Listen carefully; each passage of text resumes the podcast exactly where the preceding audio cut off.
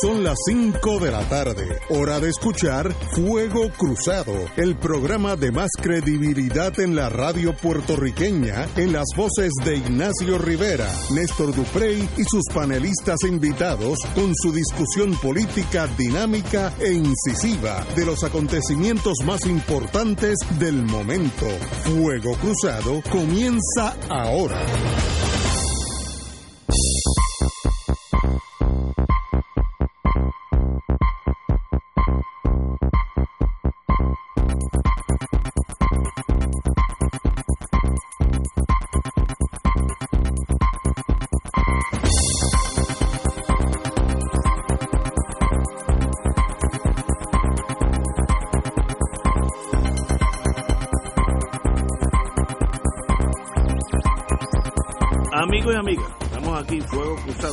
Crossfire, 23, creo que es 23.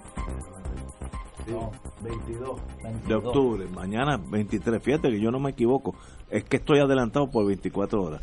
Mañana será 23, hoy es 22, número de Rubén Gómez, aquello que...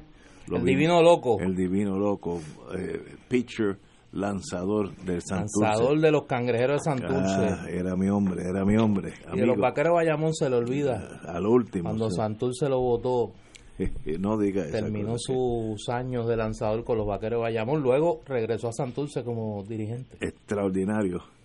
Así que hoy es 22 de octubre, eh, in the year of our Lord, como diríamos ya en New England, vamos a hablar obviamente ahorita de promesa y las vistas en el en el la Cámara de Representantes, eh, Congress, como dicen ellos, Eh, pero hoy tengo, vamos a la historia, que hoy pasó algo que aquellos que tenemos una que otra cana lo vivimos.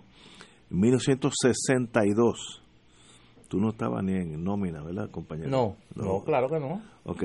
Yo soy un hijo del 68. Ave María, muchacho. Sí. Pues en el 62 el mundo por poco se acaba. La crisis de los misiles cubanos. Hoy, a eso de las 6 de la tarde, lo sé porque yo lo vi en televisión blanco y negro. Antes no había televisión en colores. El presidente Kennedy, John F. Kennedy, eh, se dirige a la nación e indica que los rusos habían instalado eh, en Cuba eh, cohetes atómicos eh, con bombas atómicas teledirigidos que podían alcanzar casi la mitad de los Estados Unidos e impuso un bloqueo total a Cuba empezando esa misma noche. Eh, nosotros, yo me acuerdo que lo vi en mi apartamento con otros latinoamericanos, yo vivía con un montón de amigos hispanos y aquello fue, o sea, sencillamente, aun cuando éramos bien jovencitos, se nos fue la alegría de la juventud porque pensamos que era el fin del mundo y casi lo fue. Años después, años después, Después te voy a decir porque yo me río. eh, Que me acuerdo una anécdota. An- años después, muchos años después, hubo una vista, una reunión en Cuba donde fue eh, McNamara, Sí. el je- jefe de defensa, y allí tropezó con un general que ruso que dijo que él tenía órdenes, en aquellos tiempos no había celulares ni, ni internet, él tenía órdenes que si los americanos llegaban, tenía órdenes de tirar bombas atómicas pequeñas a las playas donde desembarcaran los americanos. Hubiera sido casi el fin de Cuba, pero también hubiera sido el fin de la invasión americana. Y tal vez el fin del mundo, porque Estados Unidos hubiera atacado a Rusia, Rusia, Estados Unidos. Eh, sencillamente el mundo estuvo por eliminarse, desgraciadamente. Lo bonito de esto que fue en dentro de esa crisis, Kennedy tuvo la valentía de controlar sus generales, porque aquel loco Curtis LeMay de la Fuerza Aérea Bueno, como quería, tú. quería tirar 40 bombas de hidrógeno en Cuba y desaparecer la isla. Y los mismos rusos, Khrushchev tenía ya iguales, los mismos militares diciéndole, este es el momento de meterle caña a Europa Acabar con el capitalismo. y se acabó el capitalismo. Aquí el mundo se... En ese proceso, años después, mi primo, eh, que estaba en la aviación, en la Fuerza Aérea Norteamericana, me dijo que los aviones B-52 que salían de Escocia, que está cerquita de los países escandinavos, que estaban en rutina, le dieron órdenes de que esperando una contraseña de penetrar territorio soviético y tirar bombas de hidrógeno, algunas hasta 500 veces lo que fue eh, Hiroshima, imagínense, 500 veces Hiroshima, atacar sobre Moscú. Así que obviamente eh, eh, Rusia hubiera desaparecido y tal vez Estados Unidos también. Pero los dos hombres, Khrushchev y Kennedy, tuvieron la belleza de espíritu, es decir, a los generales locos, suaves, vamos a seguir hablando, y el mundo se salvó. Eh, se llegó a un acuerdo, como todos los políticos, Rusia decidió sacar los cohetes de Cuba y Estados Unidos decidió sacar, llegó a un acuerdo para sacar los cohetes de Turquía, que también estaban mirando a, Rusia con ganas de, de, de aniquilarlo un momento bien duro, y esto fue un día como hoy, en el 1962, donde de verdad el mundo, como dicen los americanos, stood still, el mundo se paralizó por unas horas. Compañero. Mira, los que no vivimos esa época, eh, no tenemos idea de la gravedad de aquel momento. Luego se han hecho películas, documentales, ahí cualquier cantidad de libros sobre el tema. Y el epicentro de esa confrontación era la región del Caribe. La radicalización de la revolución cubana, la declaración de su carácter socialista, la decisión de la Unión Soviética de apoyar no solo económicamente y política y diplomáticamente, sino militarmente a la revolución cubana, comenzando el proceso de instalación de bases para almacenar misiles. Eh, y el descubrimiento de, esa, de ese plan secreto por eh, la aviación de espionaje norteamericana va a generar ese ataque, ese, esa decisión de eh, un bloqueo naval a la isla de Cuba por parte de la Marina norteamericana y los momentos de tensión que se vivieron esos 13 días mientras ambas potencias negociaban en secreto la, el, el cómo salir de esa confrontación. Y ahí se cumple aquella máxima del profesor Juan Bosch de que lo más importante en la política es lo que no se ve. No es lo que se ve, es lo que no se ve. Y ahí fue crucial la, la relación de amistad que tenían el entonces secretario de Justicia y hermano del presidente Kennedy, Robert Kennedy, con el embajador de la Unión Soviética en los Estados Unidos, Anatoly Dobrinin. Dobrinin, eh, y Kennedy eh, habían hecho una gran amistad, sus hijos inclusive eh, se quedaban uno en la casa del otro, intercambiaban, se hicieron grandes amigos. Y fue esa comunicación de Dobrinin y, Kennedy, Bobby Kennedy, la que va a facilitar un poco el que se cree un canal diplomático secreto, que no era el canal oficial, el llamado teléfono rojo, eh, entre la Unión Soviética y los Estados Unidos, y un poco brincar por ese cerco que tú hablas, Ignacio, de, de los estamentos militares de ambos países que estaban locos por, por meter caña. por meter caña unos contra otros. Ahí Puerto Rico, eh, que era un centro de operaciones navales importante, eh, tuvo un papel en esa, en esa crisis. Hubo un ejercicio naval que se realizó eh, en la base de Roosevelt Roads y en la isla de Vieques, que se llamó de una manera bastante poco creativa Orsac, que era Castro al revés. Eh, y era un ejercicio de entrenamiento ante la posibilidad de una invasión eh, a Cuba. Fidel Castro, que no le perdonó a la Unión Soviética el haberlo eh, dejado, aunque la parte de la negociación fue el compromiso de Estados Unidos de no invadir a Cuba. pues obviamente estuvo dispuesto a jugársela por la revolución cubana, con las consecuencias que eso hubiese traído. Y en el libro de 100 horas con Fidel, eh, que es el diálogo de Fidel Castro con Ignacio Ramonet, se reproducen las cartas que le dirigió Fidel Castro a Nikita Khrushchev, criticando la decisión de la Unión Soviética, instándolo a que no bajara la guardia y segundo, criticando su decisión de retirar los misiles nucleares de la isla de Cuba a cambio del retiro a su vez de los misiles nucleares que Estados Unidos había instalado en Turquía, que pues obviamente era el equivalente geopolítico a la instalación de una base de una base nuclear eh, en Cuba. Me reía porque me acordé de una anécdota que me hacía mi papá. Mi papá en esa época era estudiante universitario y mi papá y mi tío tenían la misma actitud tuya de que el mundo se iba a acabar. Y se encerraron Estuvo cerquita. en un apartamento Ah, veo. debidamente apertrechado. veo. Porque como me decía papi, si venía el resplandor que nos cogiera como Dios manda, ¿no? Y no sentíamos dolor y así pues había, había menos sufrimiento.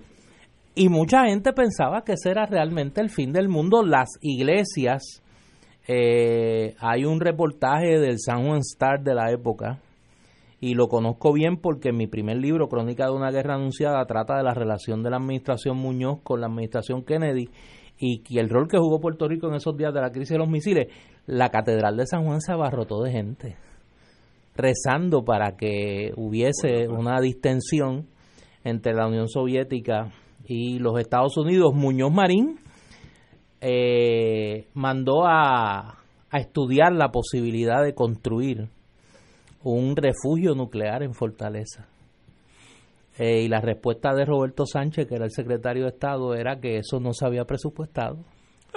El técnico. Eh, sí, sí, que como eso no se había presupuestado, pues que no se podía construir. Y Muñoz le decía, pero es que puede convertirse en académico, que no esté en el presupuesto. No, eh, fue un momento muy difícil para la humanidad y para el Caribe, en un momento quizá los años más convulsos de la Guerra Fría en el Caribe, que fueron lo- los primeros años de la década del 60. Estoy de acuerdo, momentos bien difíciles. Aquellos que vivimos aquella época, yo era estudiante, pero los que conocimos, los aviadores, los militares después, el mundo estuvo a punto de irse por el- Ajuste. a- pero bueno, Estados Unidos en aquellos tiempos tenía más de 2.000 bombas atómicas y Rusia más o menos igual. Así que, mire, con, con 100 o 200 se acaba el mundo, más de 2.000. Así que, eh, y, y- no solamente eso, la aviación norteamericana y la aviación rusa estaban en el aire cerquita de sus diferentes fronteras. Estados Unidos por encima de Escandinavia, mirando a entrar por Murmansk directamente a Moscú. Y los rusos eh, en el en, en el Polo Norte, velando entrar por Canadá. Literalmente el mundo se salvó Oye, y hay una Por- figura que no se le por la reconoce mucho calma de los dos presidentes, los dos. y no quiero dejar pasar este recuento histórico y menos aquí en este espacio sin reconocerlo. Una figura que tuvo un papel bien importante en crear un canal de comunicación entre Nikita Khrushchev y John Kennedy fue el Papa Juan XXIII. No, El Papa Juan XXIII era amigo de un periodista católico, Norman Cousins, que a su vez era amigo del presidente Kennedy.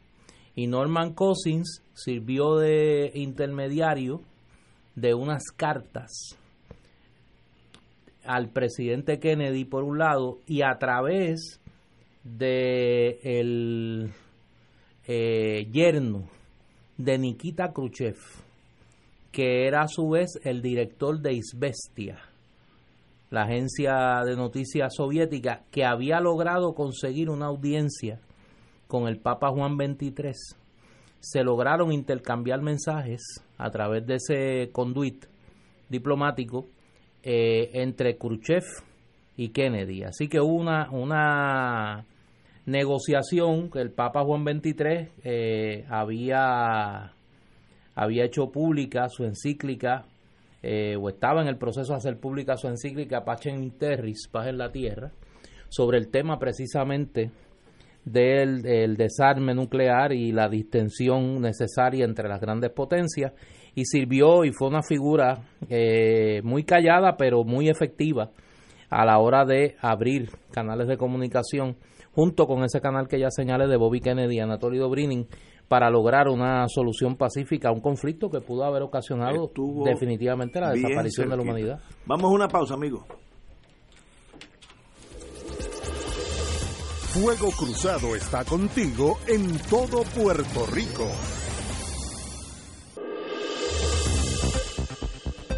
Y ahora continúa Fuego Cruzado.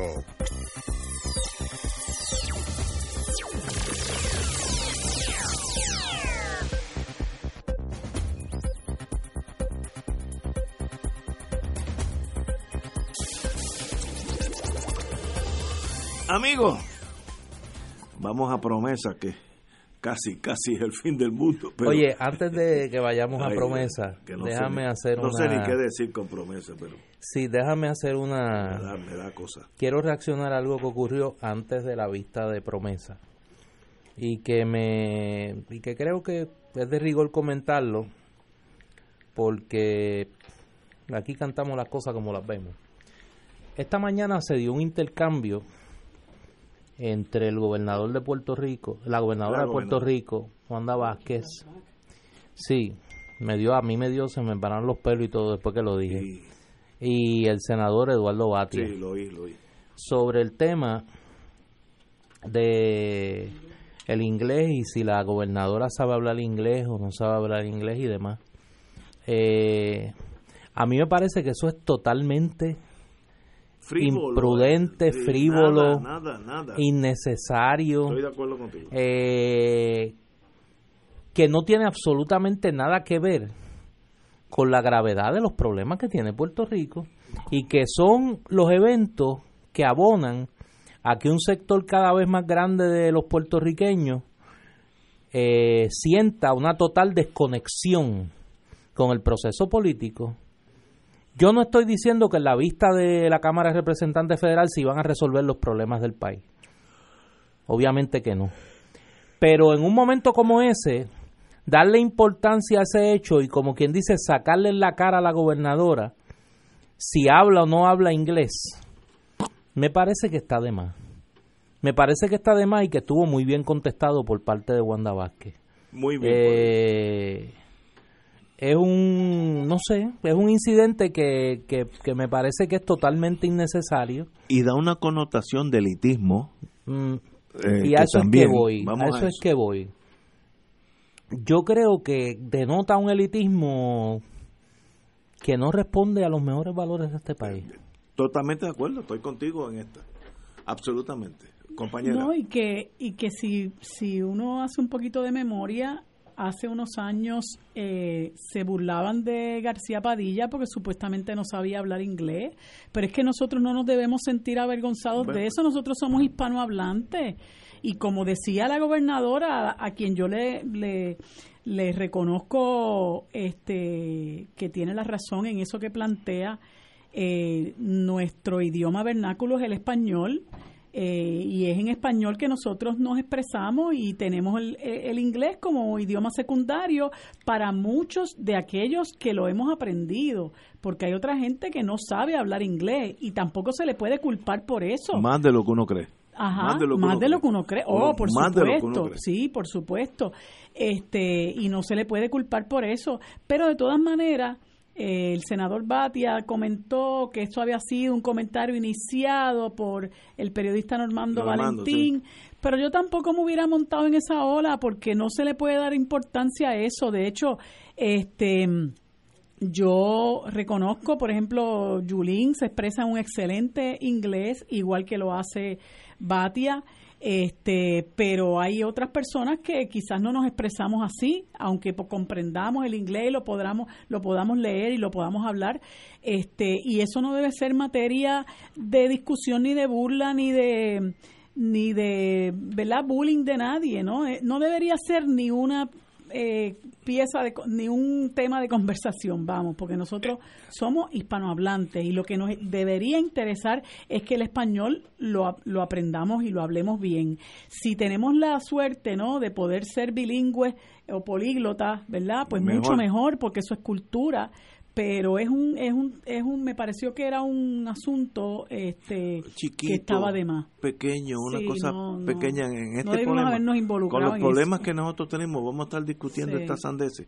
Miren, eh, yo viví muchos Lo años. importante es que en el idioma que sea, eh, decirlo. la persona se puede Se- expresar expresar de lo que manera coherente Cuando Putin y va- que defienda los intereses cuando, del país. cuando claro. Putin va a Estados Unidos no habla inglés. Tiene un traductor. claro. ¿Y cuál es el problema? El Seguro. Putin es Putin. Eh, eh, es la cosa chiquita Sí. del, del colonizado que tiene ese complejo. Y el que habla el inglés, pues es superior al que no habla. Eso es absurdo, absurdo. Eh, yo viví, en, como dije anteriormente, como 20 años de mi vida corridos en Estados en Washington, D.C., que de paso el jueves juega mi equipo de fútbol, que es malísimo, los Washington Redskins, que no, no han ganado hace dos generaciones, Bueno, pero y, soy... lo- y los Washington National Sí, empiezan hoy la Serie hoy. Mundial. Pues yo tengo ya un, un grupito de algunos amigos, el jueves voy a estar viendo el juego, pero eso es aparte. En Washington, como es una ciudad internacional, usted puede hablar el lenguaje o el dialecto que usted escoja. Y hay traductores en Washington para eso. Yo, yo he estado presente donde alguien viene de una tribu de Tailandia o de China que no, no es ni el lenguaje primario de esa nación. Y, y en Washington hay un pool, hay unas, unas corporaciones privadas que por internet, eh, por internet, por teléfono, tú consigues, mira, aquí alguien sabe el dialecto X de China del norte, de Mon- que es más mongol que chino, sí, aquí está. Y tú puedes tener una vista de, eh, de inmigración con un traductor instantáneo. Así que el lenguaje es irrelevante. Lo importante es el contenido de lo que dice. Escoge tú el lenguaje que tú quieras, pero el contenido es lo importante, porque tú puedes ser ana- eh, perfectamente bilingüe y decir sandeces. Eh, Correcto. ¿Sabes? El no decir nada es casi una, una profesión en Puerto Rico. Así que, de verdad, eh, fue pequeña ese intercambio. Y la señora. Innecesario. Innecesario, con connotaciones políticas negativas para Batia, porque conlleva una inclinación a el, el ser importante porque yo soy mejor que tú porque yo hablo inglés. So what? Este, eh, Ho Chi Minh nunca habló inglés y mira, hizo una nación que el día de hoy está mirando al mundo eh, con todo el orgullo que tiene. Así que no, no, eh, es, es típico de la colonia, es un, un, una radiografía del ser colonizado del bando que sea, no estoy aquí tomando posiciones. Tenemos que ir a una pausa. Vamos a una pausa y regamos ahora con promesa. ¿Qué pasó si algo in the US of A? Fuego Cruzado está contigo en todo Puerto Rico.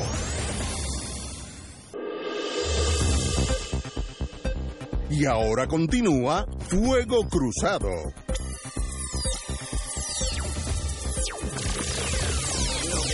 Regresamos, amigos y amigas, a Fuego Cruzado.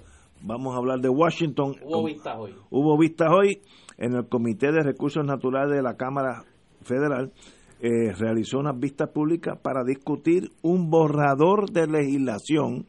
Así que estamos hablando al principio de un proceso legislativo pres- presentado por el, su presidente Raúl Grijalva, eh, también presidente de ese comité, donde se pretende poder hacer cambios a la ley federal.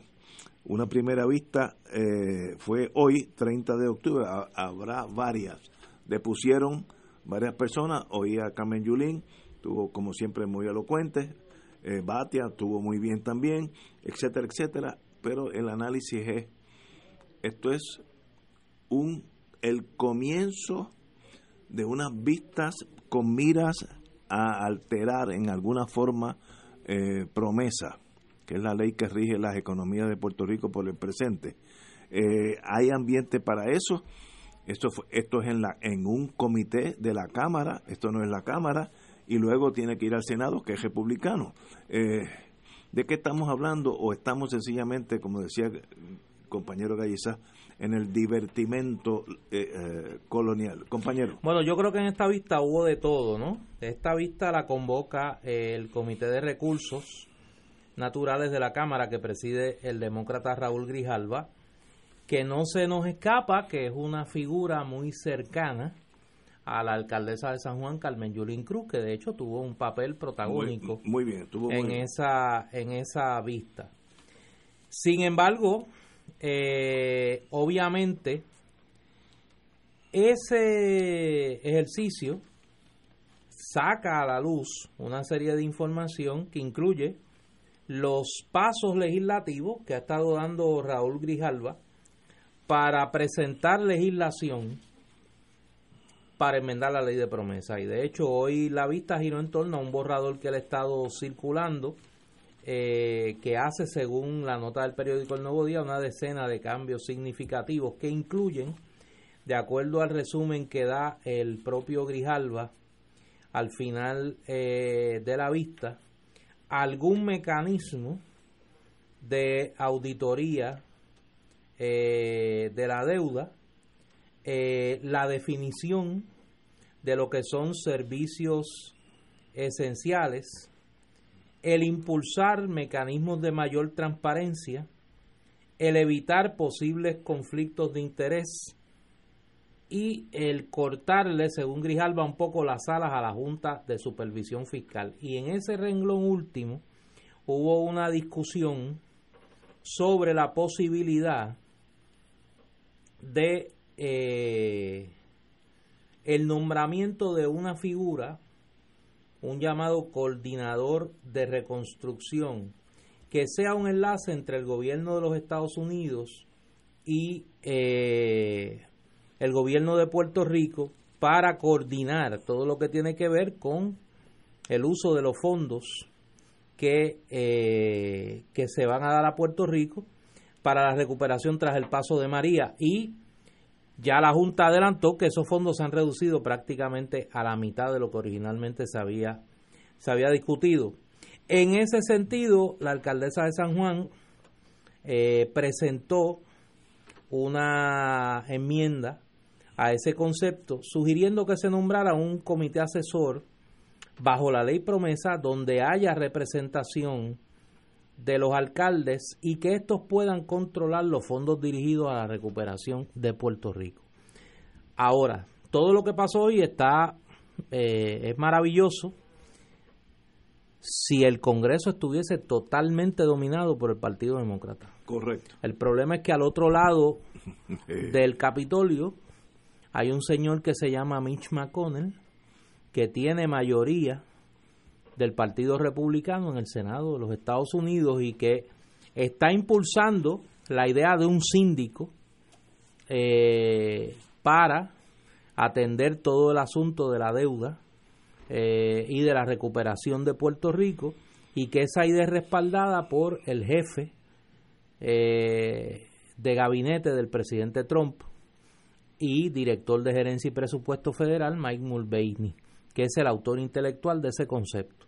Eh, la vista pues sirvió para eh, dejar ver la pelea política local, ¿no? La, el testimonio de Omar Marrero a nombre del gobierno de Puerto Rico, eh, un grupo de legisladores que estuvo por allá, Carmelo Ríos, que fue en representación del presidente del Senado, Eduardo Batia, y Tony Soto, que fue en representación del presidente de la Cámara, y eh, el portavoz popular Rafael Tatito Hernández. También testificó Natalia Yaresco, que me estuvo curioso que a preguntas de uno de los congresistas, de un congresista republicano, no pudo ni tan siquiera dar el número de cuántos empleados públicos hay en Puerto Rico. O sea, a ese nivel de desconocimiento eh, fue esa comparecencia que estuvo llena de generalidades eh, de Natalie Yaresco.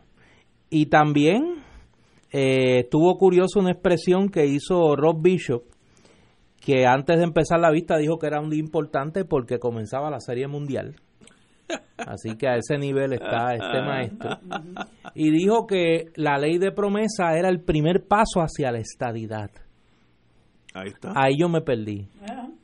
¿Qué tiene que ver una cosa con la otra? Pues él, él, él sabrá. Eh, Bishop se opuso a lo que eh, catalogó un intento de distracción de los demócratas que utilizan una crisis compleja para la complacencia tribal, trivial.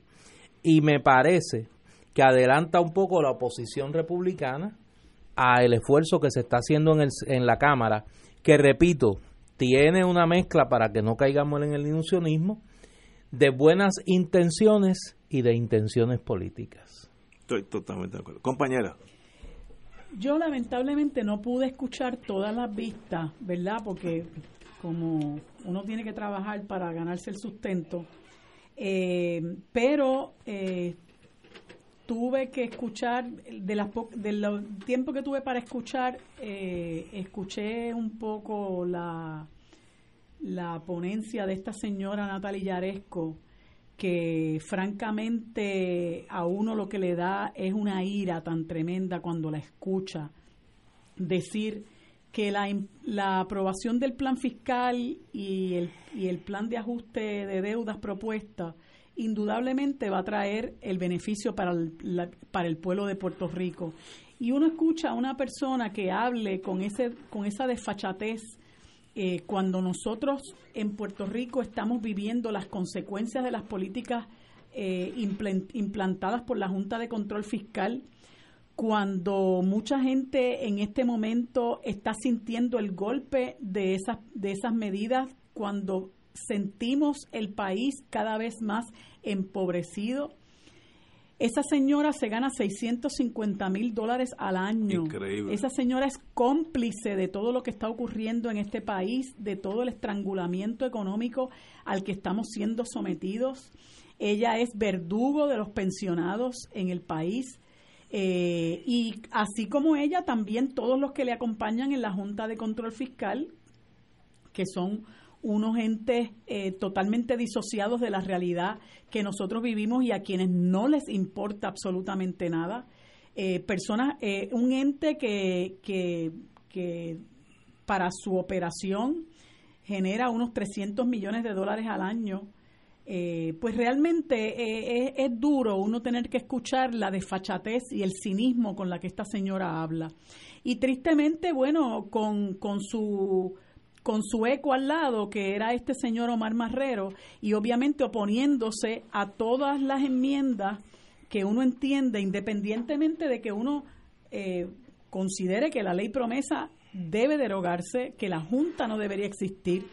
Pero entrando en, la, en el análisis de estas vistas de Raúl Grijalba, que yo entiendo que son eh, promovidas con la mejor intención, eh, vista, visto desde la perspectiva de que es un representante de Arizona que, como dicen los americanos, he could care less sobre lo que nos esté pasando. Y sin embargo se ha interesado no solamente en venir a Puerto Rico, celebró unas vistas, creo que fue en el mes de marzo pasado, donde se llevó una impresión muy distorsionada de lo que es el espectro político en el país con la turba de, de republicanos que fueron allí a, expresarse.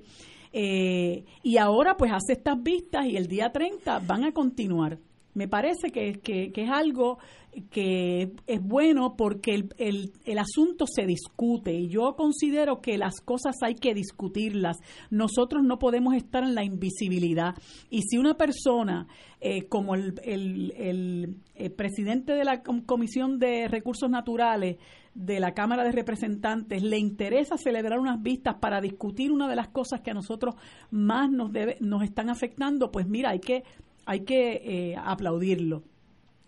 Eh, y, me gustó, creo que hay que felicitarla. Eh, me, me, me, me, lo recibí con muchísimo agrado, el careo que tuvo la representante Nidia Velázquez con, con Natalie Yaresco eh, cuando la confrontó en el sentido de que ellos están tomando unas decisiones eh, que incluso en este momento ese plan fiscal se ve eh, en alguna forma en peligro porque ellos están reconociendo ahora mismo que el dinero que se proyectaba vendría a Puerto Rico para la reconstrucción, pues no va a venir. Por lo tanto, es un plan fiscal que descansa sobre unas proyecciones que no son ciertas, ¿verdad? Pues es un plan fiscal que se va a ver eh, afectado en su implementación y por consiguiente el plan de ajuste de deudas. La representante le preguntó que cuál era su plan B y ella No plan le dijo que no, hay, no, no tenía ningún plan B, o sea, es esto o es esto. Y nuevamente recurrió a las medidas draconianas que la Junta interesa imponer que tienen que ver con deformas laborales, con, con el despojo de derechos adquiridos de los trabajadores, eh, recurriendo nuevamente a explicar eh, que uno de los problemas es que no se ha querido implementar la derogación de la ley 80 eh, y que indudablemente, y habló en muchas ocasiones del employment at will, y que ese employment at will que existe en 49 estados de los Estados Unidos, pues no se quiere implementar aquí como si nosotros tuviéramos que imitar eh, lo que hacen los estadounidenses. Eh, o si todo lo que ellos implantan a nosotros nos va a funcionar. Esas son eh, conquistas del movimiento obrero que, que, se lograron luego de mucho sacrificio eh, y uno no las, re- no las regala porque a Natalia Yaresco le dé la gana, simple y sencillamente. Y me parece que ella pues demostró realmente lo que es. Eh, no pude escuchar mucho al licenciado Batia, sí leí las, las expresiones de, de la amiga Carmen Yulín Cruz, me parece que estuvo muy bien su exposición y sobre todo su careo, si podíamos llamarlo así, con, con un eh, representante de apellido McClintock que pues es antiestadista, así que se, se distancia mucho del que, del que eh, es oriundo de este país. Eh, porque Carmen Yulín le habló de la necesidad de, de- de eliminar la ley Jones eh, y de que se diera una paridad en los fondos de Medicaid y Medicare. Y él, pues, le planteó que eso era una especie de bailout para el país y ella muy valientemente le dijo, no, esto es una remuneración. No, no sé si esa fue la palabra que ella utilizó, pero le trajo a colación todo lo que han hecho o prácticamente muchas de las cosas que han hecho los estadounidenses aquí luego de la invasión. Así que yo desde, desde aquí le, le, le envío mis felicitaciones a Carmen Yulín, creo que nos representó muy dignamente eh, y, y- y- y promuevo, ¿verdad? Y aplaudo que nuestra situación, que, que, que, que la, que el- la situación por la que está estamos atravesando nosotros gracias a la implementación, a la implantación de la ley promesa y las ejecutorias de la Junta de Control Fiscal se discutan en los Estados Unidos. Yo creo que no debemos eh, achantarnos por el hecho de que hay una mayoría republicana en el Senado. Yo pienso que hay mucha gente en el Senado, más quizás de los que nos imaginemos, eh, dispuestos a escuchar eh, lo que está ocurriendo con Puerto Rico. Y esa, esos son puertas que hay que tocar. eh, y hay que seguir intentándolo, porque contrario a lo que las Jennifer González de la vida le hacen creer al país, eh, en los Estados Unidos, en el Congreso de los Estados Unidos, hay un sentimiento profundamente antiestadista y nosotros tenemos que hacerle entender a los estadounidenses que la invasión de este país hace 121 años ha tenido un costo y que ellos son responsables de pagar por ese costo que nosotros hemos a su vez sufrido eh, con todas las eh, medidas que ellos han tomado en contra de nuestra de nuestro pueblo. Señores, tenemos que ir a una pausa. Regresamos with Crossfire. Esto es Fuego Cruzado por Radio Paz 810 AM. Y ahora continúa Fuego Cruzado. Amigos y amigas, eh, ya a- eh, analizamos las vistas en, en la Cámara de Representantes, Congress, allá en los Estados Unidos, y la pregunta es, ¿y ahora qué pasa? Oye, igual que uno dice una cosa, yo creo que hay que decir la otra.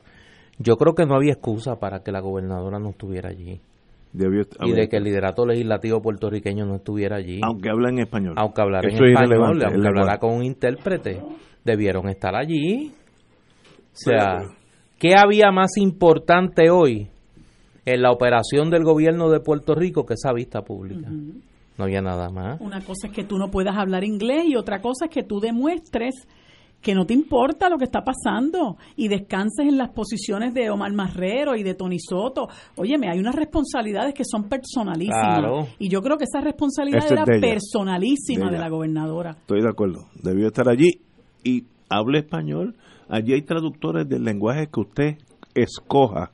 Allí hay traductores porque me consta eso personalmente. Bueno, pero it is what it is. ¿Tiene posibilidad esto de continuar en la Cámara y o en el Senado o esto sencillamente... Yo quisiera tener el, el, el optimismo que tiene Marilú.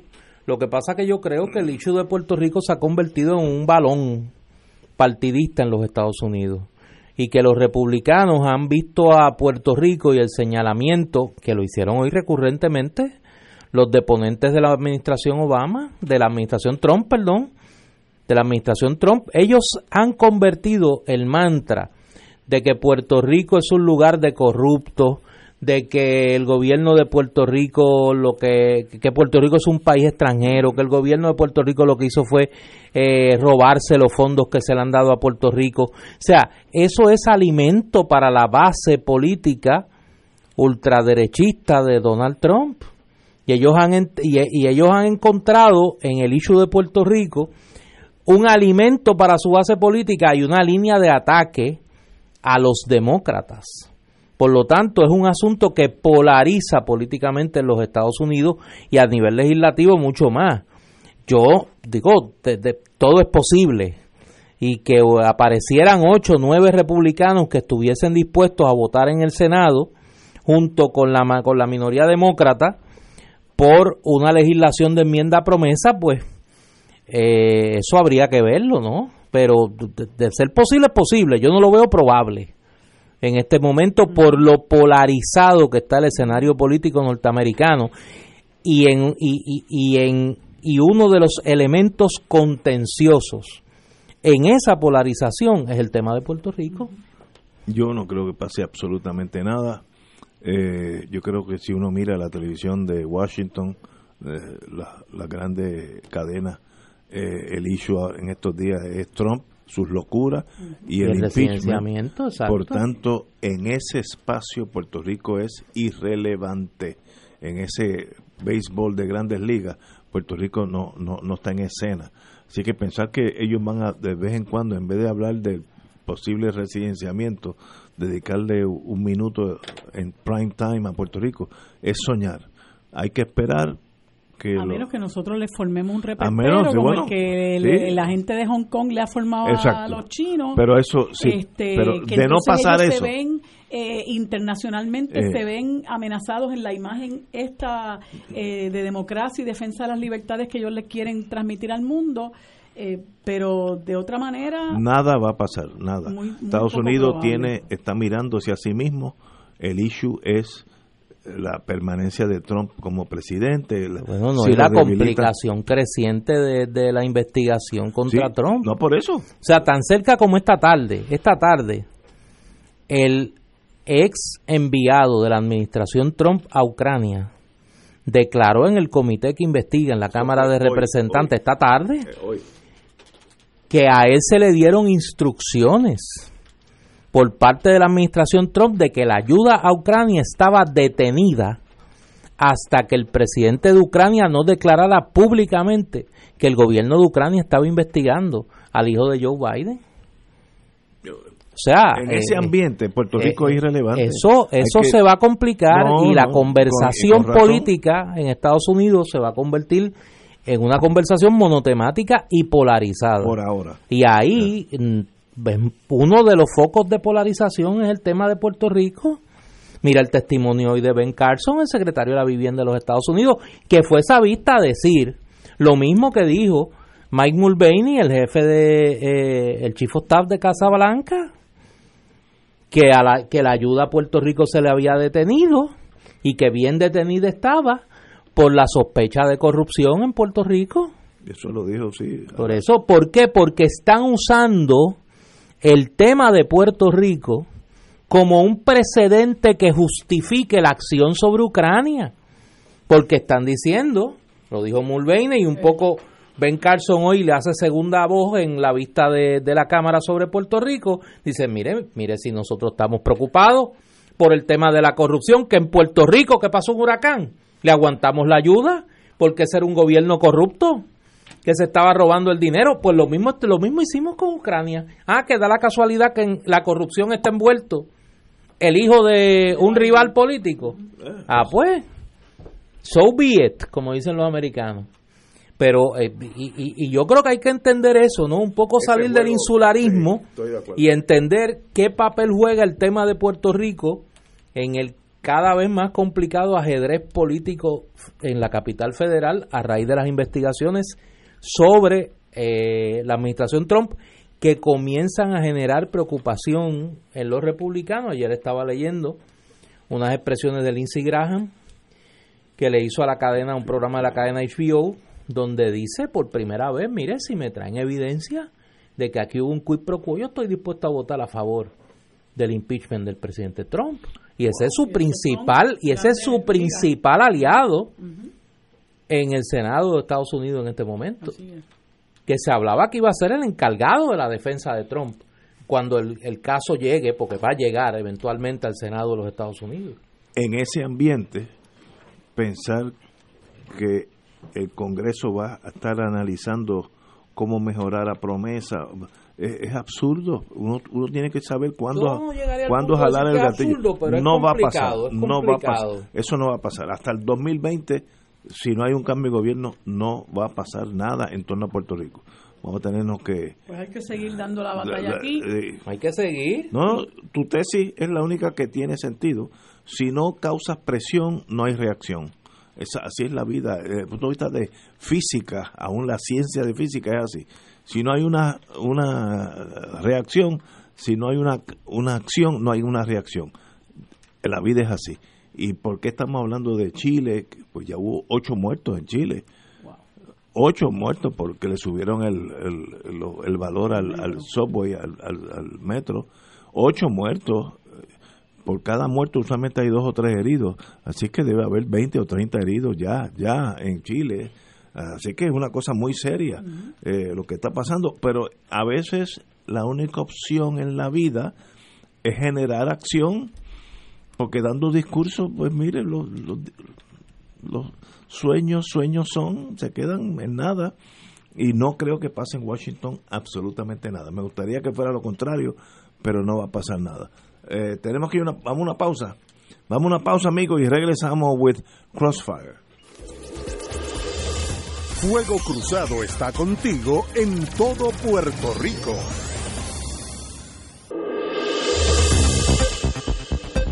Y ahora continúa Fuego Cruzado.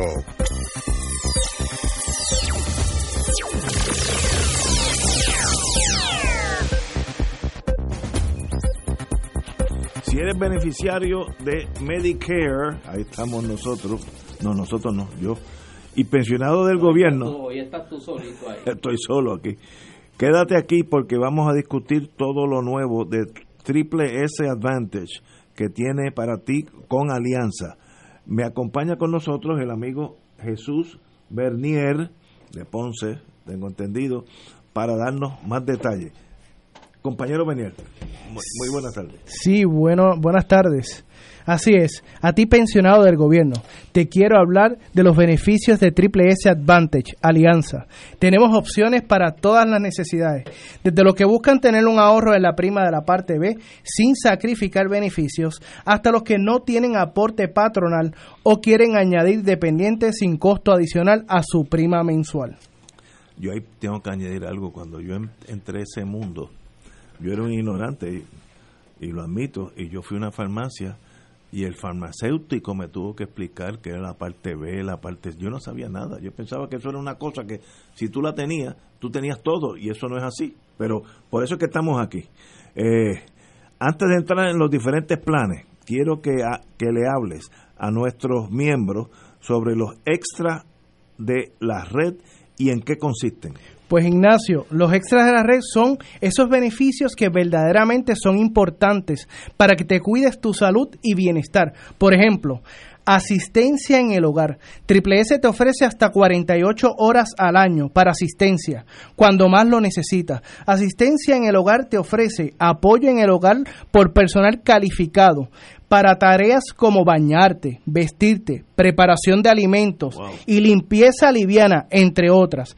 Esto es un gran alivio, tanto si vives solos o eres un cuidador. También tenemos mayor flexibilidad. No importa el plan de alianza que escojas, en Triple S Advantage te damos más flexibilidad a la hora de usar tus beneficios. Por ejemplo, visión. Te haces tus espejuelos donde tú quieras y sin limitación de cantidad de montura transportación. Esto incluye visita a tu médico, farmacia, laboratorio, servicios radiológicos, entre otros destinos relacionados a tu salud. Además, incluye un acompañante sin costo adicional. En dental, todos nuestros ofrecimientos para los miembros de Alianza incluyen servicios preventivos y comprensivos. Nuestra cubierta dental es muy completa, incluye puentes fijos, root canal, y corona en todos los dientes, restauraciones, incluyendo resina, periodoncia y hasta prostodoncia para tus dentaduras removibles completas o parciales en base flexible. Y otro beneficio extra es los OTC. Si tienes acceso a medicamentos over the counter y otros artículos sin receta, lo puedes adquirir el mm. mismo día y lo más importante que es en su farmacia favorita. Ahora, me gustaría que entráramos en más detalle en los beneficios esenciales que ofrece el Triple S Advantage Alianza. ¿Qué es eso? Pues Ignacio, con Alianza Aurora Plus tienes 1.200 dólares anuales. Estos son 100 dólares mensuales que puedes usar para lo que usted quiera. En, eh, por ejemplo, ir a la compra, pagos de agua y luz, y teléfono y más. Y si lo que busca es disfrutar de los mayores beneficios. Ignacio, pues en este caso tenemos cubiertas con 3 mil dólares para dental comprensivo, mil dólares al año para espejuelo, nuevamente, en donde tú quieras, y sin limitación de cantidad de montura. Ignacio, lo único que se debe preocupar es que el color de la montura que usted desee. 3 mil dólares para, para audífonos y 800 dólares para medicamentos OTC sin receta. Nuevamente, los puedes obtener en tu farmacia favorita. También tiene 24 viajes para transportación. Y le recordamos que lo puede utilizar para ir a tus citas médicas y otros lugares relacionados a tu cuidado. Háblame de la cubierta de farmacia para la alianza. Todos sabemos que los medicamentos representan un gran costo, sobre todo si tienes condiciones crónicas. Ignacio, qué bueno que me lo menciona. Si tienes diabetes, cuenta con cero copago, cero copago en medicamentos de marca o genérico para controlar tu diabetes. Esto incluye medicamentos orales e insulina. Pues te permite atender tu diabetes como te lo recomendó el médico. Y Ignacio, lo más importante, sin impactar tu bolsillo en estos tiempos, que es tan importante eso. También tiene cero copago en medicamentos genéricos para colesterol y condiciones cardiovasculares. Además, este año ofrecemos medicamentos para la disfunción eréctil. Seis pastillas al mes le damos a los caballeros. Wow. Es importante subrayar que no importa cuál sea tu plan de alianza, estos beneficios aplican para todos. Gracias, Jesús, por esta información. ¿Puedes compartir a qué número podemos llamarte los televidentes y los oyentes para esta orientación? Ignacio, sí, si eres beneficiario de Medicare y pensionado del gobierno, llame para orientarse al 1-833-766-7776. Repito, 1-833-766-7776. Una vez más, 1-833-766-7776 para que veas que tenemos más opciones y grandes extras para ti. Muchas gracias, Ignacio. Jesús Bernier, para nosotros un privilegio eh, tenerte aquí con nosotros. Sabes que en Fuego Cruzado tiene las puertas abiertas a Triple S Advantage. Muchas gracias. Hermano, como siempre. Vamos a una pausa y comenzamos con Fuego Cruzado. Fuego Cruzado está contigo en todo Puerto Rico.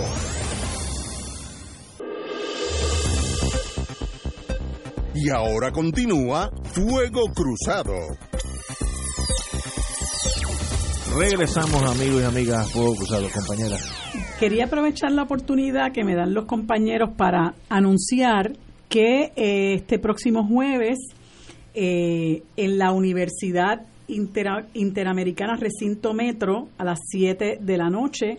Se estará presentando la, el libro José Martí, Guerrero del Amor, eh, escrito por el doctor José Rafael Cospontón.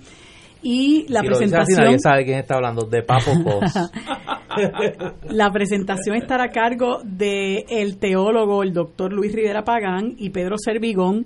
Eh, ambos estuvieron en la presentación que se hizo en Casa Norberto y la verdad que fue estupenda.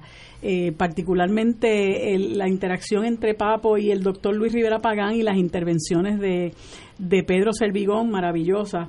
Eh, entonces el viernes a las seis y media se va a presentar el libro también en el Colegio de Abogados a las seis y treinta y va a estar la presentación a cargo del amigo eh, Tuto Villanueva y estará presente también el cantautor Américo Bochetti.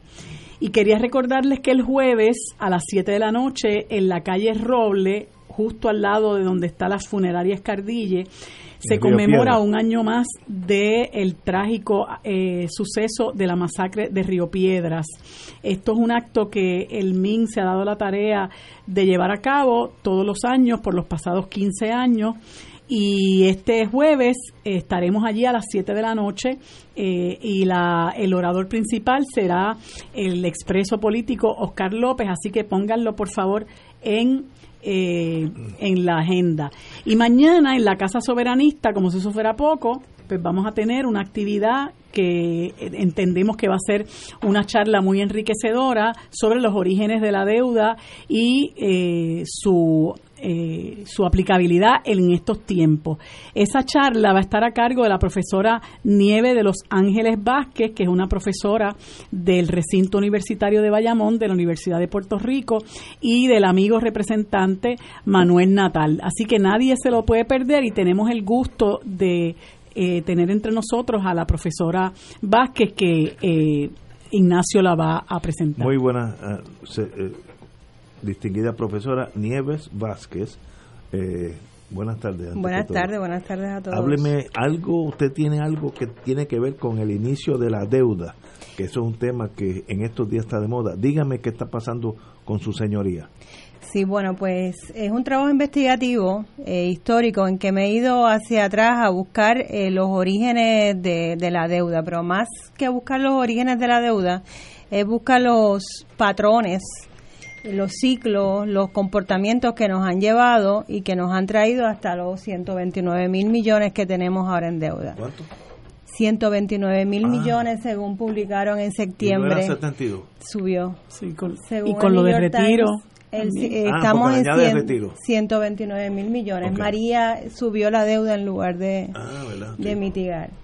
Pues nada, entonces en esta investigación me voy a 1898 viendo todos estos sucesos desde una mirada, eh, un marco teórico específico, mirando que la economía pues va a marcar todos los eventos políticos incluso, y pues me puse a, buscar las primeras deudas cuándo fueron, quiénes fueron, cuáles bancos la compraron, quiénes estuvieron involucrados.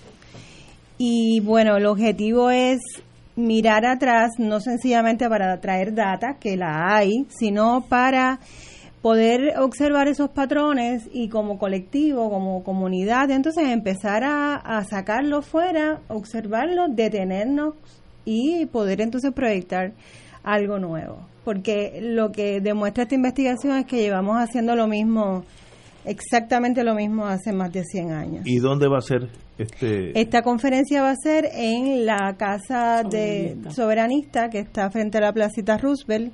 Comienza a seis y media, siete. ¿Cuándo? Mañana, miércoles, 23 de octubre, y también va a estar el representante Manuel Natal. ¿A qué hora? A las seis y media, a las siete, sí. Seis y media, siete.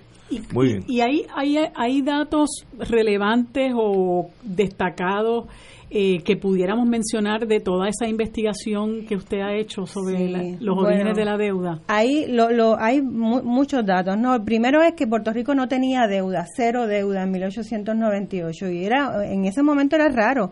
Cuba estaba endeudada, Latinoamérica completa estaba endeudada, pero Puerto Rico no se había estrenado en el mercado de pedir prestado, tenía cero deuda y eh, las primeras emisiones de bono comienzan desde, las, desde los municipios, son deudas municipales. Eh, y es precisamente el municipio de San Juan el que comienza, pero es como si abrieran una compuerta, ¿no? A partir de 1901 eh, fue fue todo consecutivo, noviembre, diciembre, ya enero, febrero de 1902, pues todos los demás municipios caen. Entonces la pregunta es, ¿Qué pasa entre 1898 y 1901 que de momento se comienza a necesitar, entre comillas, dinero prestado para poder suplir lo que hasta ese momento evidentemente estaba, estaba funcionando? Teníamos un sistema de rentas internas que estaba funcionando. Y bueno, entonces ahí rastreo todo lo que todo lo que fue pasando fue fue todo muy bien orquestado, muy bien coreografiado, estuvo muy muy muy pensado, nada fue por casualidad.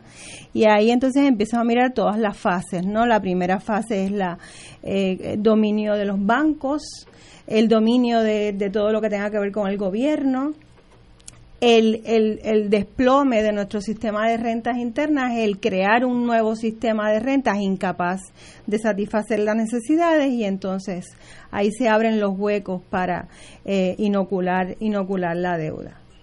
Yo me imagino que esa misma trayectoria de endeudamiento explica eh, el que al aprobarse la Constitución en el 1952 se hiciera la, la, la disposición de que eh, hay que pagar la deuda por encima de cualquier otra obligación que tenga el Estado. Mira, sí está conectado, pero yo lo miro desde otro ángulo. La, quienes quienes nos inocularon la deuda son unos grandes unas grandes corporaciones con sede en el distrito financiero de Wall Street. Estas grandes corporaciones que no solamente son bancos, son bancos, pero también son industriales, están dominando, por ejemplo, la Guánica Central, la Aguirre Central, eh, los sistemas de ferrocarriles, el de transportación marítima, absolutamente todo. Eh, así que eh, esta gente que son los que provocan eh, eh, que, que, pidamos prestado, Puerto Rico va a convertirse en la, en, la, en la joya de la corona porque somos el lugar donde ellos tienen esas inversiones seguras. Ellos no están abriendo esos espacios para la deuda por gusto, ellos quieren la deuda, pero saben que le vamos a pagar porque somos los únicos que nos tienen absolutamente controlados. Entonces, esa necesidad de pago seguro, de deuda segura, se está viendo desde 1901 y pues eventualmente se va a ver también en la Constitución. O sea, los mismos que provocan la deuda son los mismos también que hacen las leyes, que, han hecho las leyes históricamente y, también están, por supuesto, eh, percolaron en, lo que es la, la Constitución. La, las corporaciones, cuando yo miro desde el individualismo metodológico, ¿no? no miro nombre de corporación, sino los personajes que están detrás de esa corporación, que es un poco lo que hace el representante Manuel Natal ahora, ¿no? Vamos a buscar los nombres, quiénes son. Entonces, cuando miramos el banco que vende la deuda, la Junta de Gobierno son los mismos de la Guánica Central. Y cuando miras el abogado corporativo de la Guánica Central y del banco, pues está sentado también en la Cámara de Delegados. Así, o por ejemplo, el presidente de la Aguirre Central, que a su vez es el presidente de otro banco, el cuñado era el gobernador en ese momento.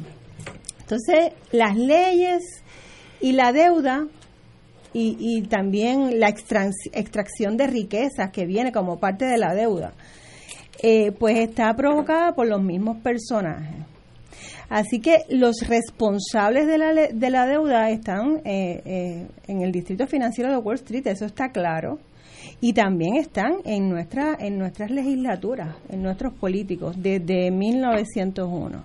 Es interesante que uno piensa que eso es ahora, en esta generación que vino esto, desde 1901, cuando los americanos apenas sabían dónde quedaba Mayagüez, ya estaba ese imperio económico empezando a dejarse sentir. Aquí, como señala Nieves, aquí tuvimos un personaje que vino tempranito y gracias a las gestiones que hizo como gobernador, yo soy de los que creo que es un su espíritu se apoderó de Luis Fortuño. Oh, décadas después sí. Que es Charles Allen que gracias a los contactos que hizo en Puerto Rico como gobernador y el atornillamiento que hizo de sus eh, aláteres, construyó un imperio azucarero. la marca Domino. Sí, el Sugar Trust. pues mira, Néstor, en realidad cuando me meto a buscar, el, él llega de, lo, lo, nombran el primer gobernador civil, pero ya él estaba en la junta de directores de los bancos de Morgan, que no es cualquier cosa. Por eso es que lo nombran gobernador. Eh, claro, entonces que no es que que no es que llega y luego construye un imperio, es que está aquí puesto, pues claro, y después recibe premios. Claro. Eh, vicepresidente y eventualmente llega a la presidencia del Sugar Trust. El Sugar Trust ya era un ya era un imperio, de hecho son uno de los que están metidos aquí con mucha fuerza. Eso es mañana. Seis y, media, en la Casa Soberanista. Eso aquí en la placita. Vamos a mirar los patrones desde el 98 para acá. Para que aquellos que dicen qué nos haríamos sin ella empiecen a pensar qué han, ellos, han hecho ellos de nosotros. Muy bien. Sí. Y va a estar con nieve don Manuel Natal. Don Manuel Natal. Fue un portavoz de Victoria Ciudadana en la Cámara de Representantes. Y que sabe mucho del tema este de la deuda en, en este momento histórico en el que estamos viviendo. Ha hecho un gran trabajo este con relación a la situación de la deuda y fue de los primeros que pidió la auditoría. Eh, recuerdo que fue objeto de, de, mucha eh, hostilidad de parte del, de la jerarquía del gobierno de Alejandro García Padilla por estar reclamando la auditoría de la deuda. Así que realmente... yo creo que para Manuel los ataques de Alejandro García Padilla son una medalla en su pecho. Eh, son una medalla en su pecho más que un dolor. Nieve, más que un privilegio tenerla Gracias, gracias. Los esperamos a todos mañana. Eso es mañana a las 7 en la Casa Soberanista en la frente a la placita Rupert. Un privilegio tenerla aquí. Gracias por estar aquí. Gracias a ustedes, buenas noches. Vamos a una pausa, amigos. Fuego Cruzado está contigo en todo Puerto Rico.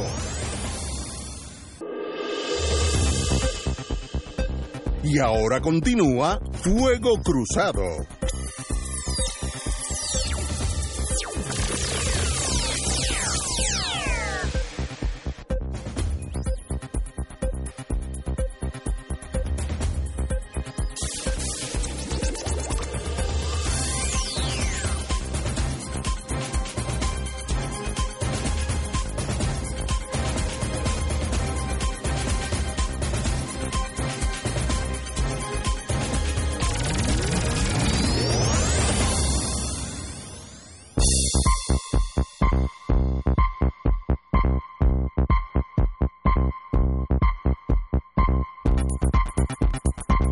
Amigos y amigas, regresamos a Fuego Cruzado. Hoy en día el mundo ha cambiado.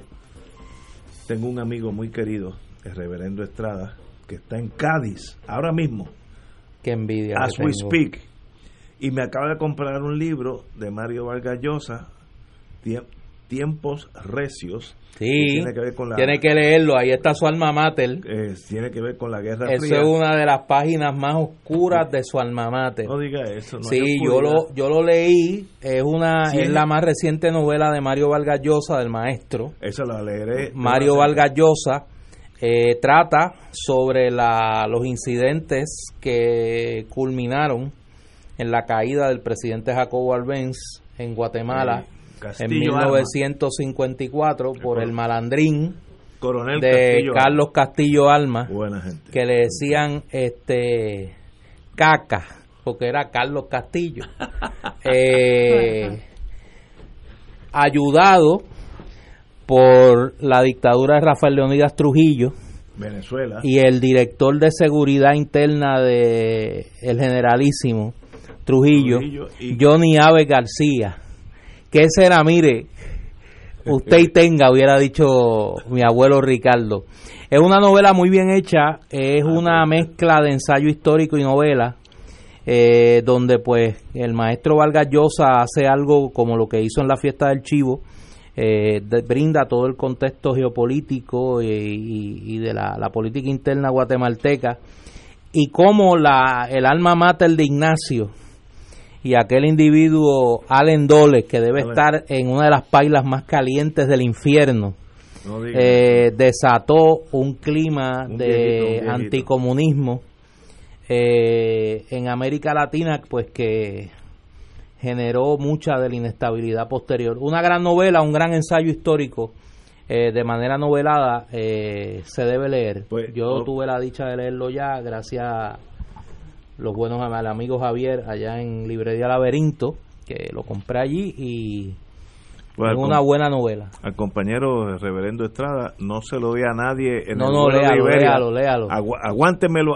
para acá, porque yo eso, eso tengo que leer. ¿Tú sabes cómo empieza? Te voy a dar un la. No me digas eso. El primer capítulo es un diálogo del dueño de la United Fruit y su relacionista de cómo vender la idea de que el gobierno de Albense es un gobierno comunista, eh, quiere acabar con la libre empresa. Y así mismo fue. Eh, Eso fue forzado. Y cómo vender la United Fruit como una, una eh, niña inocente en estos días en todo este drama. Yo tuve que hablar en la Universidad de Puerto Rico sobre esa época y yo no sabía que en aquellos años, hablando 53, 54, la United Fruit, el net profit de ese año fue 56 millones de dólares. hoy sería, hoy sería mediado de los 50. Medio billón de dólares hoy. En, en guineos y, plátanos, que eso era una finca, bueno, le llamaban en el mundo de inteligencia the farm, la finca. Y sencillamente pues el United Fruit era el era el gobierno de Guatemala en, ahí comenzó la penetración. Gracias a los hermanos Doles. Allen y, John, que dijeron, uno de ellos dos dijo, Estados Unidos no tiene amigos, tiene intereses. Y eso es absolutamente correcto, absolutamente correcto. Si mañana el interés es tener las mejores relaciones con Cuba, las tienen. Y si mañana el interés es tener pésimas relaciones con Jamaica, las tienen también. No hay amistad, no hay lealtad y eso es importante que el mundo lo entienda. En ese mundo internacional hay intereses de todos los países, no estoy hablando que hay unos buenos y unos malos. Todos los imperios son iguales. Como tú eres novelista también, te voy a dar una asignación y te la voy a dar en el aire. Cuando leas Tiempo Recio, estudiate bien el personaje de Miss Guatemala. Vas a ver quién es. Miss Guatemala. Ese es el personaje que te va llevando es una reina de belleza que, que escala, escala la, sí, sí, la escalera social. Te va a gustar, te va a gustar. Muy bien, pues, no, reverendo, le tengo miedo en Iberia que se lo pueda dar a alguien. Así, no, mira que... Usted guárdelo desde ahora, que debe estar este señor que lo conozco, aunque él no toma, tiene ese. No, no. Eh, debe estar en, en, un, en una.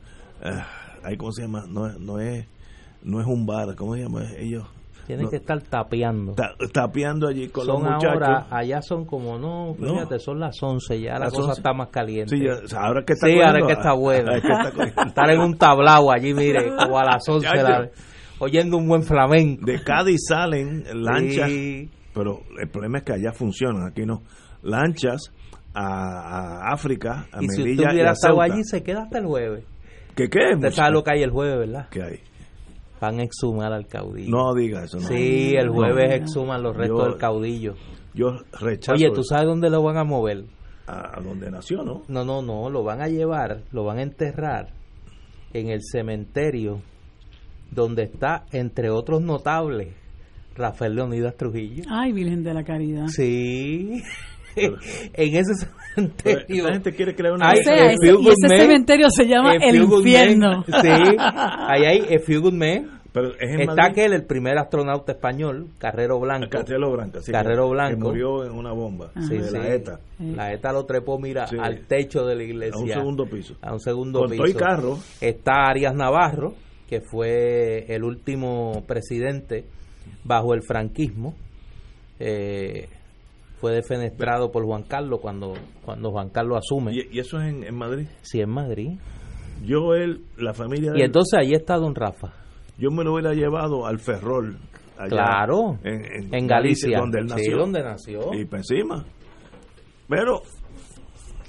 Yo busqué a ver si usted estaba entre los entre los cómo se llaman los el, cómo se dice Paul Bearer en español los, que, llevan, el que llevan el ataúd yo dije ahí tiene que estar Ignacio en ese grupo de notables yo creo que es un error cucar el toro nadie estaba hablando de Franco ahora sacan, tienen un ídolo, los franquistas que le da promedio 92 años van a estar dando candela, va a haber problemas. Eh. No, y que, y que el franquismo en alguna forma está teniendo eh, sus buenos representantes con algunas organizaciones políticas que tú ves por ahí como Vox, ¿no? que son que déjame decirte que Vox llenó la Plaza de las Ventas. Wow. Que eso allí llenar, eso es la, ese es el lugar político. Es como la esquina de la 17 en República en Santo Domingo, que el que llena esa emplanada eh, gana las elecciones, ¿no?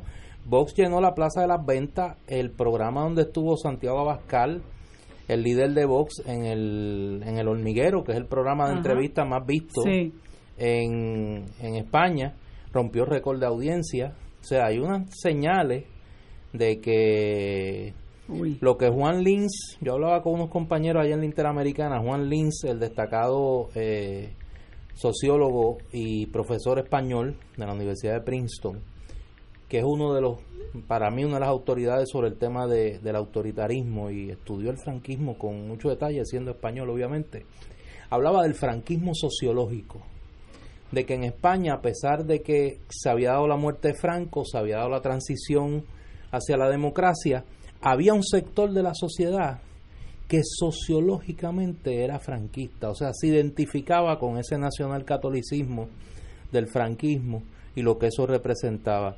Y yo creo que un poco hay algo de eso. Y en ese sentido Vox le ha dado... Eh, Voz le ha dado, le ha dado cauce, cauce, cauce electoral a una gente que estaba en el Partido Popular Español, eh, siempre hago la salvedad, el Partido Popular Español, que un poco la imagen de centrismo del PP y no, les complacía. no les complacía mucho y que ahora en Vox tienen un instrumento más fiel a su a sus ideas Vamos a ver qué pasa allí, pero yo, creo, que, la situación de España se está complicando mucho. Yo creo que ese mismo fenómeno se da en Chile con, con la, los resabios del pinochetismo. Lo de Chile es una tragedia. Yo eh, yo he estado pendiente al asunto de Chile. Chile es un país que yo tengo muy cerca. Políticamente es un referente para mí desde hace muchos años. Eh, anoche estuve escribiéndome con, con amigos que tengo allá de, del liderato del Partido Demócrata Cristiano chileno y realmente es una situación muy triste porque allí también hay un pinochetismo sociológico. Allí, allí el, eh, el, el, tratar de llevar al cauce electoral a la ultraderecha chilena eh, ha sido muy difícil. Y un poco Sebastián Piñera, que no era una figura que hasta ahora se identificara con esa derecha rancia pinochetista había tratado, igual que Aznar en España, de mantener una imagen moderada de una derecha a la usanza europea, ¿no? Más, más, más, más entrada en el cauce electoral, pues se ha ido al extremo, dijo que había una guerra eh, y ha lanzado el ejército a la calle declarando un estado de, emergencia en varias provincias chilenas, incluyendo a Santiago. han matado ocho. Las escenas que uno ve y, por ejemplo, hace dos noches yo estaba escuchando en Radio Cooperativa, eh, eh, la, la situación del aeropuerto de Santiago, que era un caos total y, y un poco allí se dio un fenómeno en estos días que lo vimos aquí con el chat de los brothers. Esto lo provocó un ministro del Interior que se parecía a aquel González Buenaga, ¿te acuerdas? Ah, que a raíz del aumento dramático en el metro de Santiago le dijo a la gente que la forma de bregar con el aumento era levantarse más temprano. No, ese es Gonzalo González. Por eso, era levantarse más temprano. Eso lo y en vez de irse en el metro, pues se iban a pie. No, no, y la gente le contestó, y la gente le contestó lanzándose a la calle, y como hablábamos el, lunes, los grandes protagonistas sociales y políticos de Chile no son los que están convocando. O sea, allí no está el Partido Socialista, allí no está el Partido Comunista, eh, no está la CUT, la Central Unida de Trabajadores, que es la, la central sindical eh, que agrupa al movimiento obrero chileno, eh, es la gente. Y es particularmente los jóvenes los que se han lanzado. Como, la marcha aquí. Lo, lo, como, lo, como la marcha aquí del, del, verano, del verano. Es una situación bien complicada donde por primera vez desde el 90, desde la llegada de la, de la democracia a Chile, eh, parece que el sistema no, no puede canalizar las demandas sociales, ¿no? Allí han habido otros conflictos en democracia, allí hubo una protesta sobre una, un intento de reforma educativa, que hubo una, allí surge pues eh, un poco es el resurgir del Partido Comunista como una fuerza política importante eh, y, y, ha habido otros momentos de tensión, pero esta es la primera vez que parece que, que, que el sistema no puede darle cauce a la demanda de la ciudadanía. Yo creo que ahí hay un desgaste también.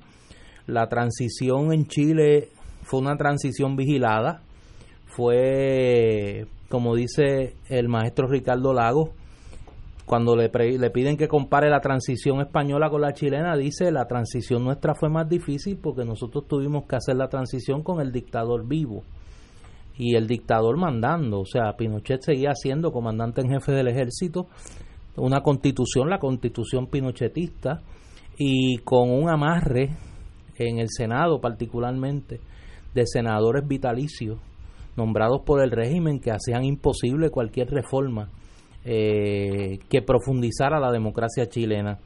El ejército es el ejército de Pinochet, no es un, no es un ejército eh, criado en democracia, es el, remanente del ejército eh, de la dictadura que, que, a, sangre y a cariño, como diría Martí, se ha tenido que adaptar a la a la, a la, a la democracia chilena.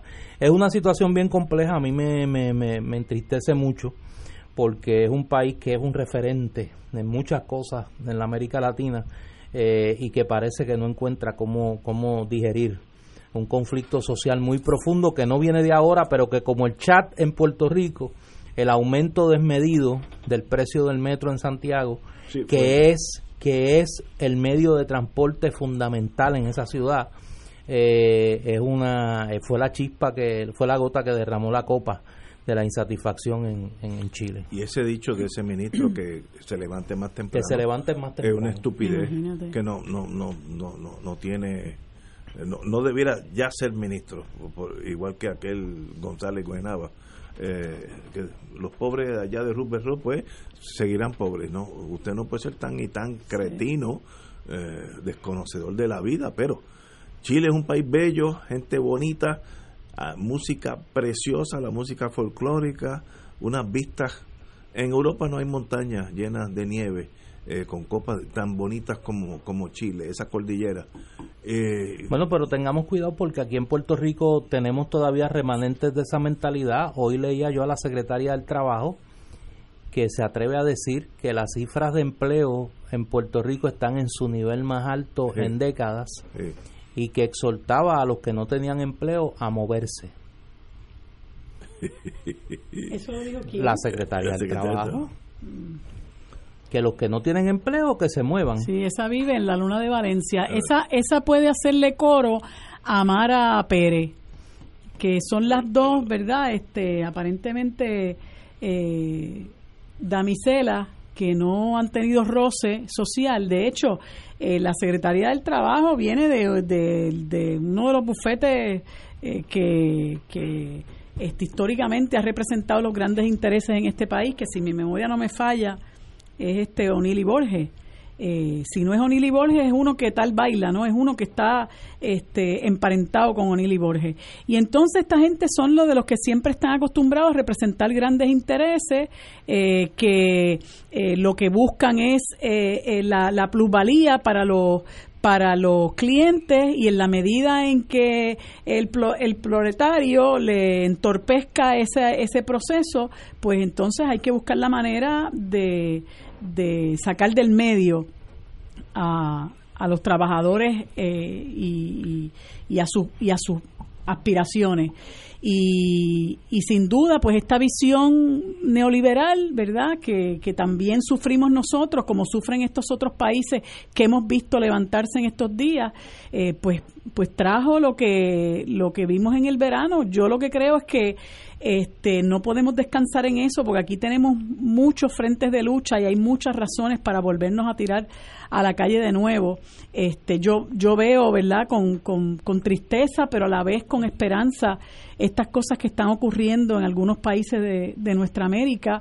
Ahora el próximo domingo eh, se espera que, reciba su gran derrota a Mauricio Macri, eh, que ha creado unos problemas sociales enormes con el endeudamiento otra vez de Argentina.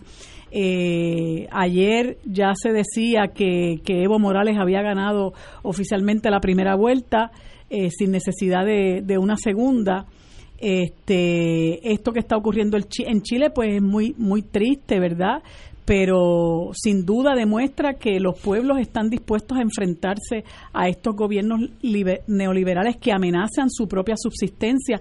Lo que pasó recientemente en Ecuador a mí también me sorprendió enormemente porque para los que quizás no conocemos mucho esa historia de los pueblos latinoamericanos, eh, ver eh, estas, estas, eh, estos grupos sociales que uno no espera que sean protagonistas de una lucha como lo fueron los indígenas en, en el Ecuador eh, y conocer a su vez eh, el discrimen que hay contra ellos eh, a lo largo de, de, muchas ancho a lo largo y ancho de muchas repúblicas en Latinoamérica como es la, la situación de los mapuches en, en Chile y Argentina.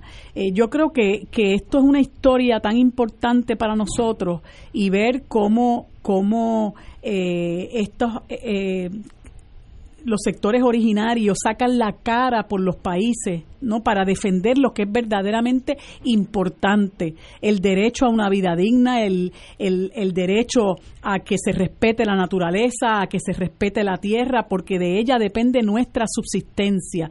Eh, y es muy triste ver cómo cómo ellos son constantemente discriminados. Lo que está pasando en Colombia es espantoso, espantoso, como todos los días eh, mueren líderes sociales, gente que está y, y líderes de las comunidades indígenas que lo que hacen es luchar contra el depredador, luchar contra aquel que quiere apropiarse de la tierra para desarrollarla para su propio lucro, sacarlos del medio, ¿no? Porque le estorban para su proyecto de desarrollo. Eh, y, yo creo que hay que tener solidaridad. Primero, estar muy pendientes de lo que ocurre en estos países que son países hermanos eh, y, ver que, se están dando unas luchas muy importantes eh, y, a y precisamente luchas para para paliar la injusticia. Eh, eh, esto que, que, está ocurriendo en, Colombia es algo que uno, uno eh, también aprovecha para, para denunciar la parcialidad de los medios corporativos y comerciales, que mientras muchos de ellos por, por mucho tiempo empezaron a hablar de la de la, lo que supuestamente estaba pasando en, en, Venezuela, interpretándolo de la manera en que querían hacerlo, pues omiten eh, los abusos que están dándose en países como el, el Ecuador, como Honduras, eh, eh, Argentina, Colombia, es real, el mismo Chile, ¿verdad? Es, es, es, triste, pero a veces de esas luchas, ¿verdad? surgen los renaceres y en esas luchas a pesar de la tristeza, también hay mucha esperanza. Vamos a una pausa y regresamos with Crossfire. Fuego Cruzado está contigo en todo Puerto Rico.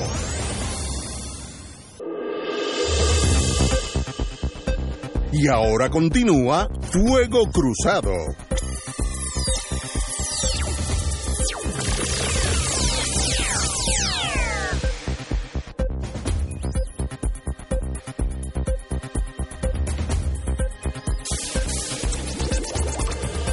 Regresamos, amigas, amigas, a Fuego Cruzado. Para los que nos gusta el béisbol, hoy empieza el fin de fiesta, la Serie Mundial del Béisbol de las Grandes Ligas. Voy a Washington. No entremos en el debate sobre por qué se llama Serie Mundial y esas cosas, porque entonces eh, no disfrutamos el espectáculo. Los nacionales de Washington visitan a los Astros de Houston en una serie que de acuerdo a los expertos está bastante nivelada y que puede pasar cualquier cosa. Eh, Houston viene de eliminar a los Yankees de Nueva York. Eh, los nacionales de Washington vienen de eliminar vía eh, blanqueada 4 a 0 a los Cardenales de San Luis. Dos equipos que cuando uno miraba el inicio de ese playoff eran los favoritos para pasar al baile de coronación a la Serie Mundial. En Puerto Rico vamos a poder seguir la serie eh, por televisión a través del Canal 4, eh, Guapa 2, Guapa Deportes. Y a los que nos gusta escucharlo por radio, eh, WKQ 580 eh, me escribe el maestro Maco Olivera y me informa que va a estar con don Luis Aymat, voz destacadísima de la narración beisbolera, particularmente la pelota dominguera al béisbol superior y de los cangrejeros de Santurce en el béisbol profesional. Eh, Luis Aymat y, y Maco Olivera van a estar transmitiendo a través de WKQ 580 las incidencias de la Serie Mundial. Eh, el hijo de Doña Julia, un genio del béisbol y que yo considero eh, de verdad de los que sabe de verdad. El, cuando usted quiera leer opinión de béisbol, no de pasillo, de que sabe de verdad, métase a la página de Facebook de Marco Oliveras y ahí le va a dar un análisis como solo él sabe hacerlo de, de qué puede pasar. Eh, en este caso la Serie Mundial. Así que nada, tenemos banquete beisbolero, los que nos gusta ese deporte. Esa es una de mis terapias favoritas junto con la música y la lectura. Eh, así que eh, vamos a ver qué pasa. Voy a Washington, los nacionales. Yo voy a Washington también. Eh, vamos a ver, yo, yo iba a los Yankees, pero lo limpiaron los muchachos, así que pues tenemos que conformarnos. Como viví unos añitos allí en Washington, pues soy, soy washingtoniano pues aunque no se destacan por ser tan buenos equipos, aunque llegaron a la final, así que malos no pueden ser, porque llegaron a la final. Eso lo veremos. cuando los Washington se llamaban los senadores, había un estribillo que decía first in, war, first in war, first in peace, and last in the American League. y el equipo el equipo era cuando estaban cuando eran los senadores y estaban en la americana ahora están en la liga nacional y quiero decirte que el, equipo de los Washington Redskins de fútbol que este jueves este jueves tengo una reunión con el Few Good Men para ver el juego yo diría que hace como 20 o 30 años que no pegan una. Ese es el equipo. Bueno, no, no, no, va, mucho más que eso. Es una cosa La única serie mundial que ganaron, que ha ganado Washington como senadores fue en 1924. No me digas. La última vez que Washington estuvo en una serie mundial fue en 1933. Uh. A partir de ahí, cuando más, cuando más cerca estuvieron, fue en 1969. Eh, los dirigió Ted Williams en ese año, el gran bateador de los Medias de Boston. Eh, y estuvieron en la pelea, en la entonces división este de la Liga Americana pero no, no, no llegaron ni al playoff, pero fue el año donde más cerca estuvieron. Pero, eh, eh, vienen esta encarnación de Washington, son los Expos de Montreal, que fueron también Expos de Puerto Rico. Ah, de hecho, inmediatamente antes de moverse a Washington, eh, jugaron dos años en Puerto Rico, y fue la falta de apoyo de la fanaticada en Montreal lo que llevó a que el equipo que ya era propiedad de, de Major League Baseball, se estableciera eh, en Washington. Ya lo veremos, eso será ya mismo, empieza a las 8 y lo veremos en televisión, en español o en inglés, usted busque la, el que usted quiera, eh, porque ahí en, por cable se ve en inglés y, por la CACU creo que es la, la, que, la que va a dar en español. Eh, los mejores jugadores del mundo en torno al béisbol. Hay puertorriqueños en esta jugada. Eh, ¿Hay puertorriqueños? Eh, en la serie. Sí. Eh, en Houston no. En Houston está Carlos Correa y Machete Maldonado. Vamos a verlo, muchachos. Eh, Washington no tiene, no ah, tiene. Ya ves, ya me empezaste a, a bueno, el dirigente. ya, empezaste no, no, no, Washington tiene a su dirigente, ah, que es de aquí. que es Dave Martínez, eh, nacido en Nueva York, de padre de padres puertorriqueños eh, habla español con dificultad, pero lo habla antes que empiecen con los tecnicismos.